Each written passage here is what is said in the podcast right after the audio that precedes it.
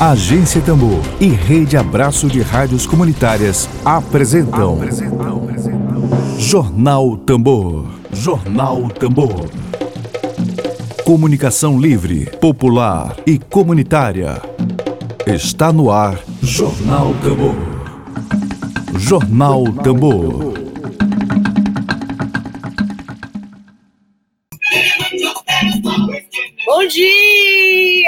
Dia, bom dia, bom dia, bom dia, bom dia. Seja muito bem-vindo à Agência Tambor nesta quarta-feira, dia 5 de agosto de 2020. Seja muito bem-vindo aqui à primeira experiência de comunicação popular, de comunicação a serviço do interesse público.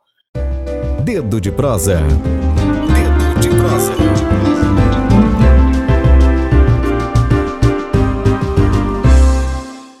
Vamos conversar com Eloy Natan, que já está aqui conosco. Eloy, muito bom dia, seja novamente bem-vindo aqui à Agência Tambor.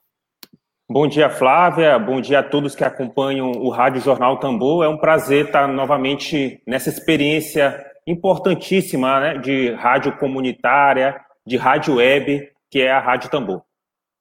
Ó, o Eloy, claro, é presidente do Sindicato dos Bancários do Maranhão. Nós, nós vamos conversar com ele agora. Também é, na condição de coordenador no núcleo de auditoria cidadã da dívida no Maranhão. Ela queria primeiro que tu explicasses para as pessoas que não estão acompanhando bem o assunto o que seria uma auditoria cidadã, o que seria exatamente esse núcleo maranhense da auditoria cidadã da dívida aqui do Maranhão, que tu explicasses aos nossos internautas.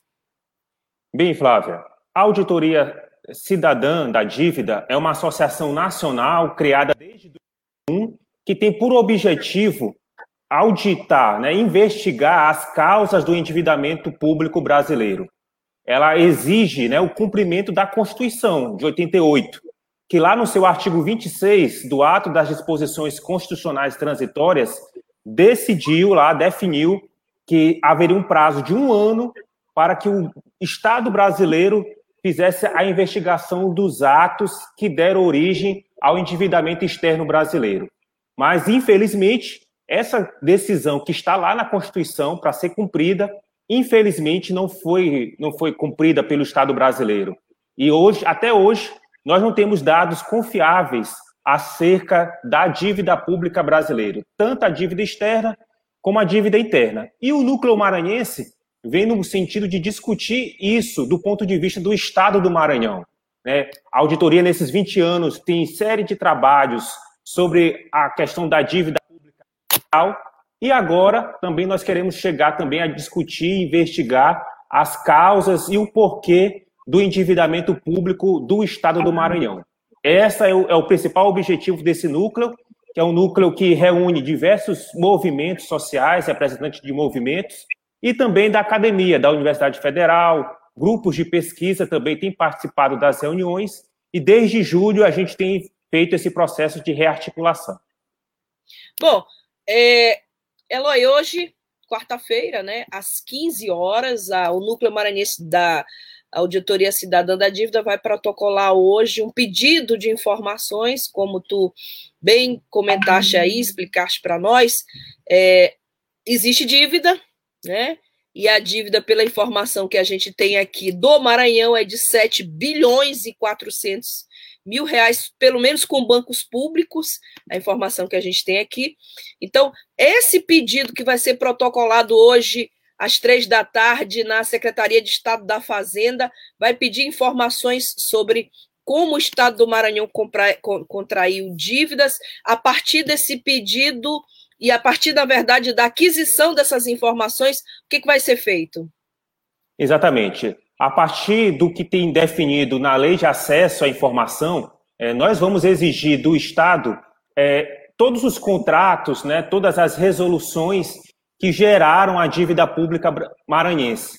Dívida essa que, pelos estudos feitos já em outros estados, em geral, ela foi contraída na década de 70, na década de 80, na década de 90 também teve um grande processo de refinanciamento dessa dívida, a partir de, da Lei 9496 de 97, onde a União pegou todas as dívidas dos estados e, e reescalonou, renegociou essa dívida com o Estado.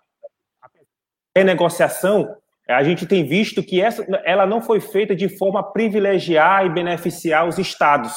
Então, esse, esse refinanciamento, que também vai ser é, objeto de estudo e investigação, a gente vai ver que boa parte dessa dívida, que a gente sabe tem uma série de ilegalidades, ilegitimidades, ela foi refinanciada a uma taxa de juros exorbitante, gerando, ao contrário de gerar uma tranquilidade e uma, uma, uma renegociação tranquila para os estados, gerou ainda um processo ainda maior de endividamento.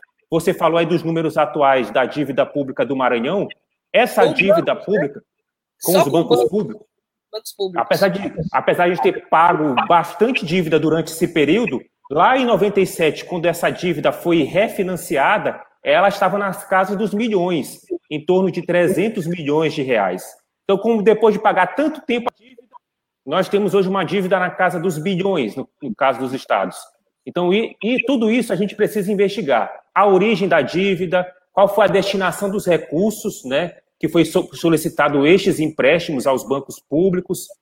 Temos também uma parte dessa dívida que é foi contraída com bancos internacionais. Então, toda essa investigação, esses documentos são, vão ser necessários e importantíssimos para a gente fazer essa investigação. E a gente acredita, a discussão sobre o endividamento da dívida vai levar a outras questões, né? como, por exemplo, é, por que, que a, a, inexistência, a falta de serviços públicos para todos aqui no nosso Estado. E tentar acabar com essa contradição porque nós somos um Estado tão rico, cheio de riquezas naturais, é, de pessoas trabalhadoras, mas ao mesmo tempo a gente tem um Estado com tantas contradições sociais. Assim, assim como existe, assim como temos um país extremamente rico, a gente também do Maranhão um Estado extremamente rico, mas que infelizmente ainda com as diversas é, contradições, né, colocadas com as desigualdades sociais reinantes em nosso Estado. Então, a, a grande amarra em, em relação a esse processo de falta de desenvolvimento econômico do nosso Estado, ao nosso ver, tem como sua origem essa dívida pública. O jornalista, você já deve estar vendo aí, jornalista Benedito Lemos Júnior, pergunta se há uma estimativa do valor da dívida pública no Maranhão. O valor que eu passei agora foi só com os bancos públicos, né? Há uma estimativa do valor global dessa dívida? Nós ainda não temos essa estimativa, né, porque os estudos ainda não iniciaram. Fora que o Banco Central, que era o banco que deveria dar essas informações, não garante a transparência necessária para que se faça esse estudo. Então, além de descumprir a Constituição brasileira ao não fazer auditoria, a gente vê que os órgãos públicos acabam dificultando o acesso a essas informações. Nós tivemos, no ano de 2009, uma importante, uma importante articulação inclusive feita pela Auditoria Cidadã, que foi uma comissão parlamentar de inquérito federal, uma CPI, buscando pegar esses dados é, no ano de 2012, na verdade. Então, de lá para cá, a gente não tem informações mais precisas e atualizadas sobre isso. Mas o que a gente espera é que, a, dentro em breve, a partir do momento em que formos respondidos esse requerimento que nós vamos entregar hoje às 15 horas na Cefaz, a gente tem informações mais detalhadas inclusive para que a sociedade possa cobrar melhor a situação, essa questão da dívida pública e o porquê do endividamento público do Estado do Maranhão.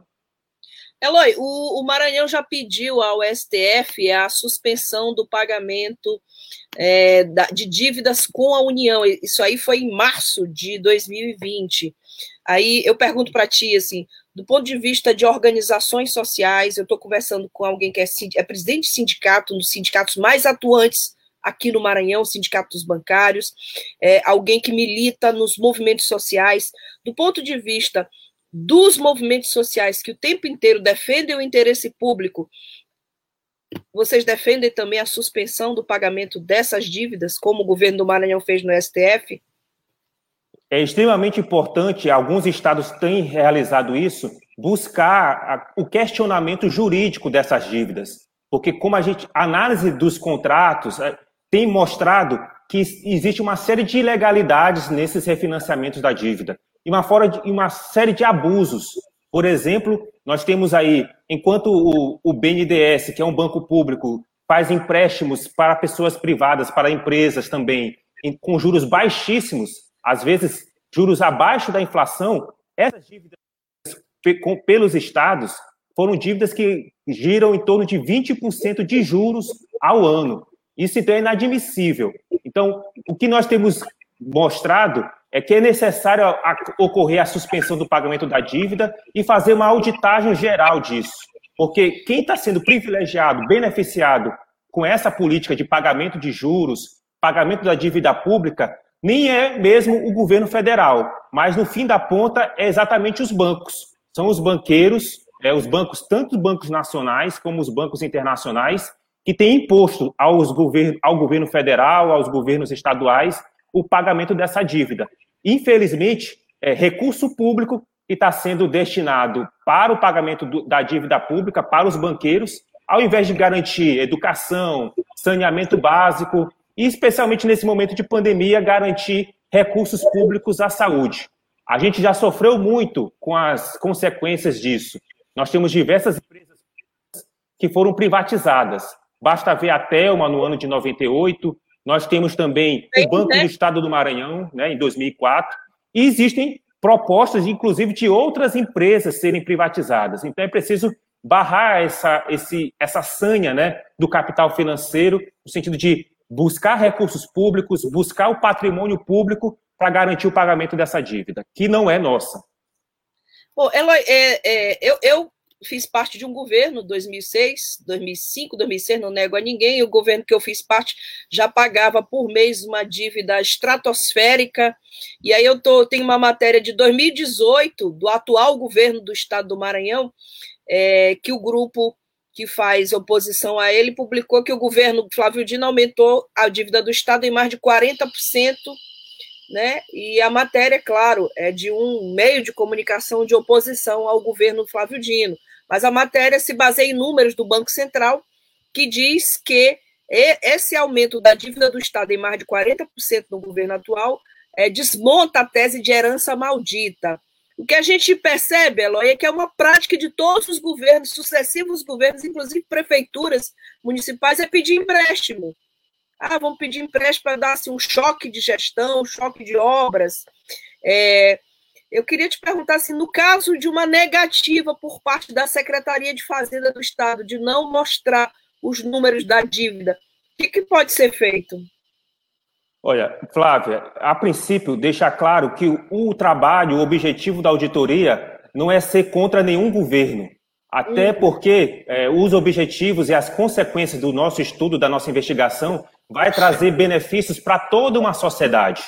É, a grande mídia, em geral, às vezes tenta passar que o problema do endividamento tem a, dos, dos estados tem a ver com a gastança desenfreada, tem a ver com a utilização errada é, dos recursos. Boa parte disso tem. Mas o principal motivo desse crescimento cada vez maior da dívida pública dos estados e federal tem a ver com o, uma prática ilegal e abusiva por parte do setor financeiro, dos bancos, que cobram juros sobre juros, contratos que são altamente abusivos para o Estado, e mesmo se pagando religiosamente a dívida, esse sistema, que a gente chama que é o sistema da dívida, que é um conjunto de leis, é, resoluções feitas para beneficiar descaradamente o setor financeiro, acaba gerando essa dívida.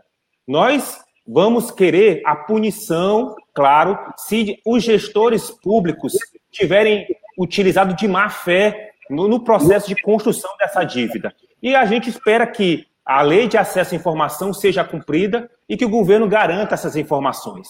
Mas caso isso não seja garantido de administrativa, a Auditoria Cidadã Nacional tem feito já uma série de, de propostas também do campo jurídico para obrigar a, os estados, municípios e o governo federal também a apresentar essas informações.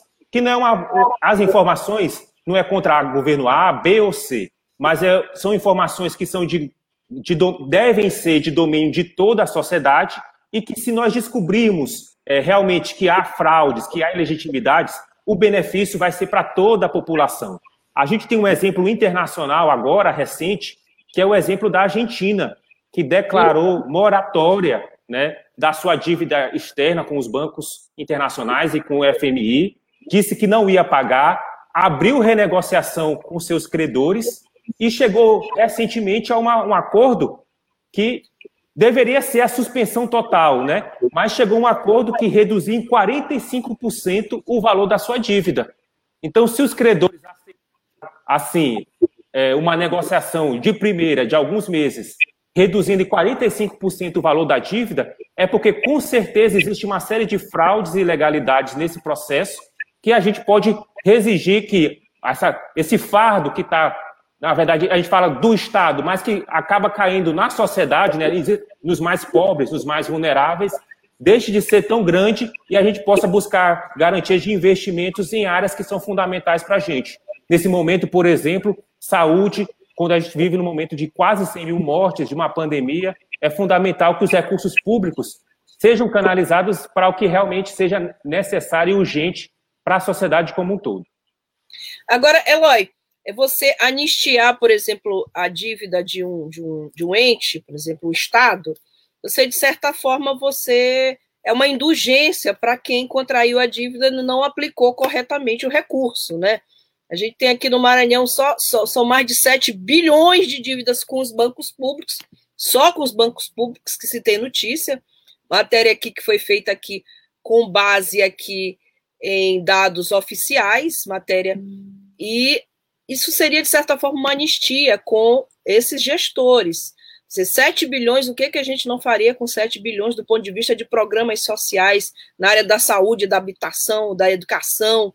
Então, é, nesse caso, há algum outro mecanismo que a auditoria cidadã poderia utilizar, no caso, ao detectar que houve um endividamento é, irregular que houve a má aplicação de recursos públicos. Há algum outro mecanismo que a auditoria poderia utilizar é, para, de certa forma, tentar recuperar esse prejuízo causado, que é um prejuízo social, né? um impacto de profundo impacto social. Maranhão, há décadas, permanece como o estado mais pobre do Brasil, com os piores indicadores de escolaridade, e a gente continua com o estado endividado, porém com indicadores ruins. Algum outro mecanismo que a auditoria poderia buscar do ponto de vista, eu digo, até político, não sei se jurídico existe, porque as dívidas desde a década de 70, como tu, tu bem citaste. Olha só, a, a investigação feita já em outros estados e também a nível federal já mostraram que boa parte desses recursos advindos de empréstimos não tinha nem a destinação específica. Então, eram recursos que a gente não sabe nem para que foram utilizados. No Maranhão, nós temos informações né, que boa parte desses empréstimos eram para fazer a malha rodoviária do Estado, obras que a gente sabe que também acabaram virando grandes escândalos né, de corrupção. Então, é importante que a gente seja, investigue isso. Além disso, muitos empréstimos eles foram tomados somente para outras dívidas. Então, esse é uma perversidade que nós vamos também observar muito no endividamento público do Estado. São dívidas contraídas para pagar outras dívidas. Não tem nenhuma destinação de investimento em infraestrutura, nem educação, nem nada. É apenas para pagar dívidas. Dívidas essas que a gente também não sabe a origem. Então é importante, a auditoria também faz esse papel de buscar a articulação dos movimentos sociais, porque nós acreditamos que, além do componente político, jurídico, né, de buscar a punição por improbidade dos gestores públicos responsáveis pela, pela, pela dívida, também nós temos vários gestores privados, né, empresas né, que foram beneficiadas com esses empréstimos, que precisam também ser punidos. Mas o mais importante também é que haja uma, uma, um amplo apoio popular em relação a essa questão. À medida que a gente populariza essa situação, quanto mais pessoas e movimentos tenham conhecimento é, desse processo de endividamento, que essa dívida não é nossa, nós acreditamos que a gente pode também ter uma mobilização popular para garantir a suspensão da dívida. Isso que nós temos visto em outros estados, em outros países também. No Equador, nós tivemos uma grande mobilização dos povos indígenas na época do governo Correia no Equador, que graças a esse a esse amplo apoio e participação popular, foi possível fazer um processo de auditoria da dívida no Equador. Nós temos também na Grécia, né, também um processo semelhante onde ocorreu uma grande participação popular. Por isso nós defendemos não uma auditoria de gabinete, mas é preciso fazer uma auditoria popular da dívida, onde as pessoas citam que por que, que falta, falta água na sua torneira, por que, que a energia é tão cara, por que, que as taxas de juros cobradas pelos bancos são tão caras e, ao mesmo tempo, existem recursos, tanta riqueza produzida por nós aqui no nosso estado e no nosso país. Isso, eu acho que é o principal objetivo também da auditoria cidadã, fazer com que a participação popular faça essa pressão junto aos governos e, a gente, e também junto às instituições do judiciário, no sentido de garantir que essa dívida realmente seja auditada e seja investigada.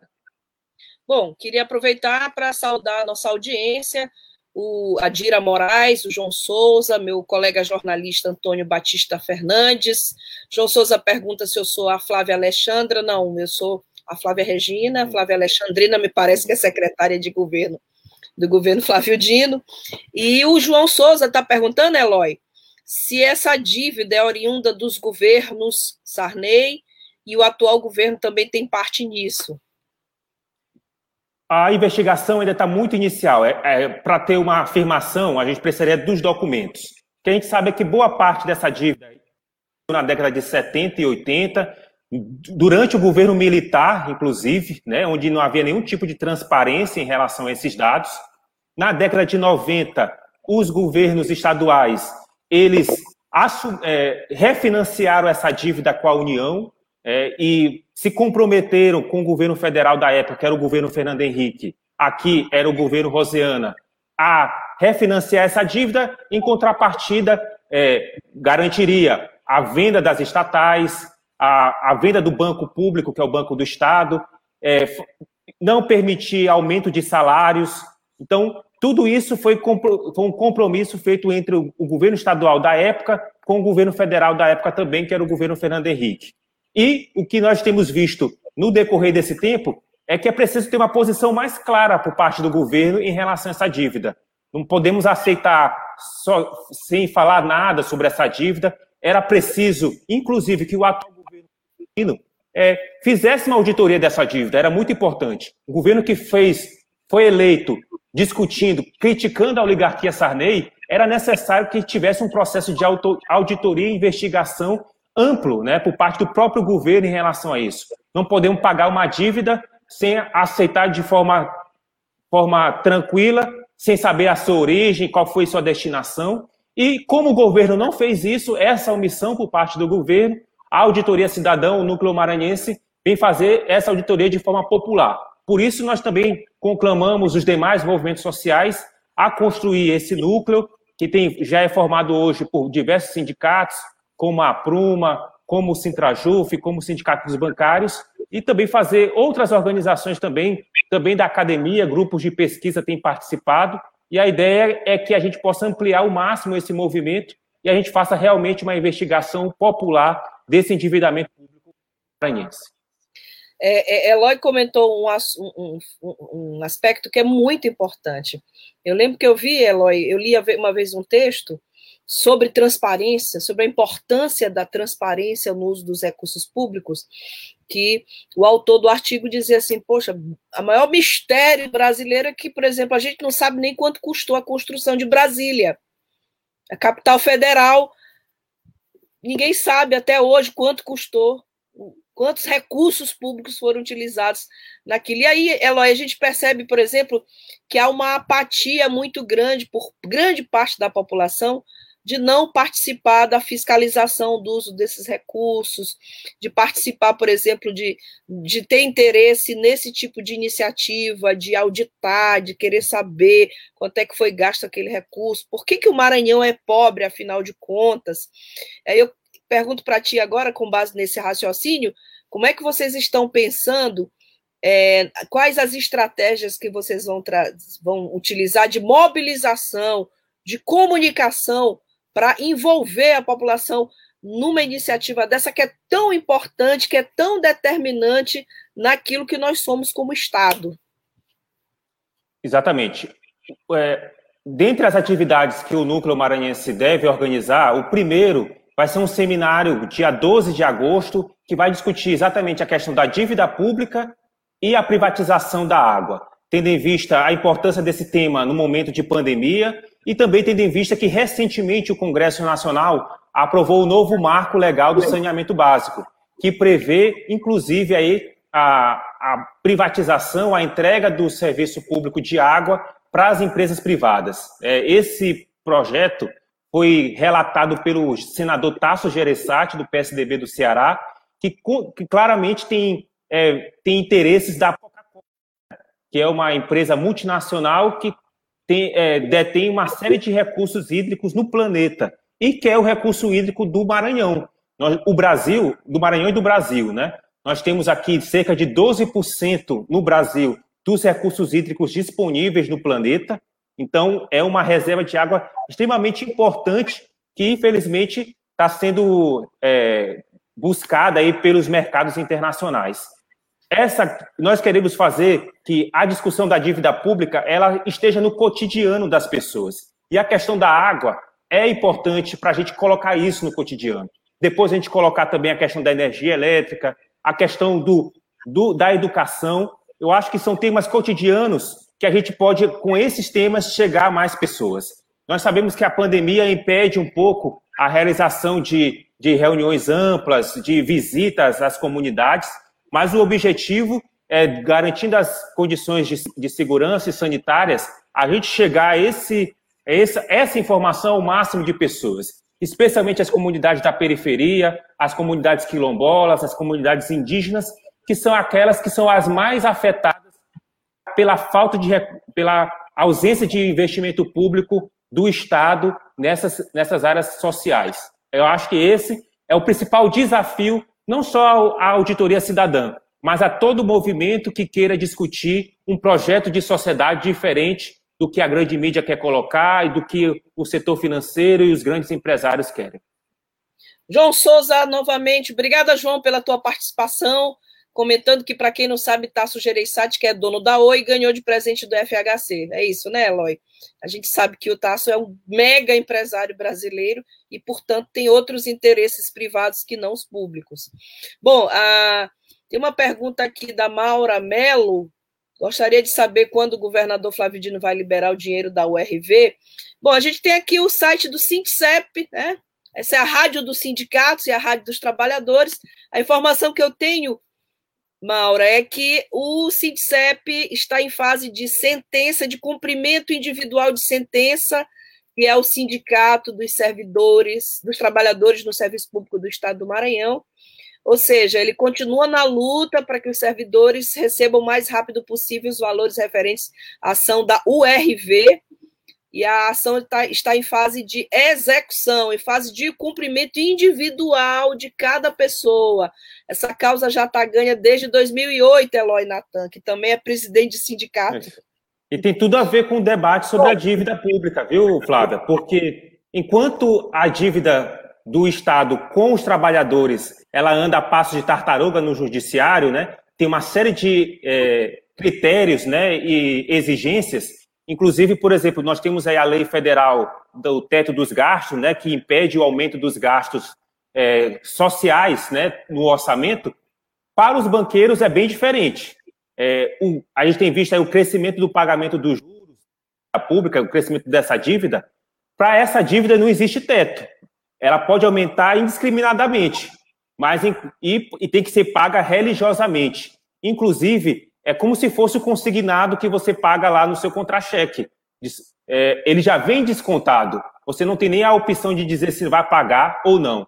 O, quando a, o governo federal faz as transferências de recursos para os estados, esses recursos que são destinados a pagar a dívida, eles já são descontados do estado. Então, é uma coisa que é paga religiosamente. Enquanto isso, aos trabalhadores resta aí a morosidade da justiça, a demora, os precatórios, que é também um dos temas que vai ser investigado nesse processo de auditoria da dívida pública do Estado do Maranhão. É uma ação desde 2008, né? Por isso que a Maura comenta que o dinheiro vai passando de governo para governo da URV.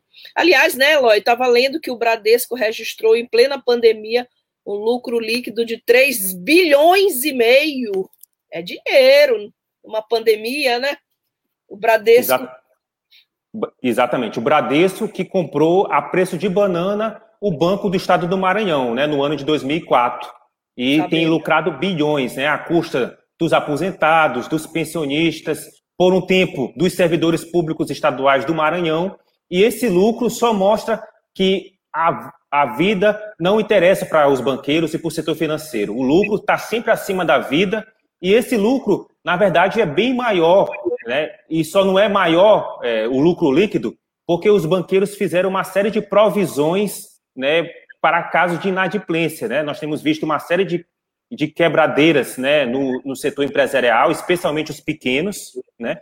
O Bradesco já está se prevendo, né, essa questão, mas ainda assim o lucro é bilionário e foi o, foi o primeiro beneficiados nessa pandemia, né?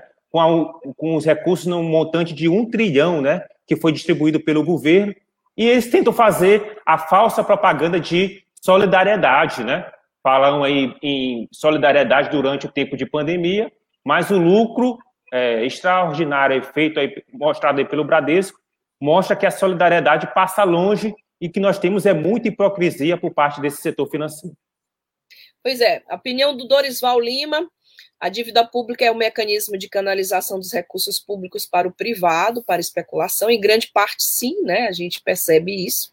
É, a partir da, contra, da licitação que é feita com empresas já previamente acordadas com gestores, alguns, não todos, claro.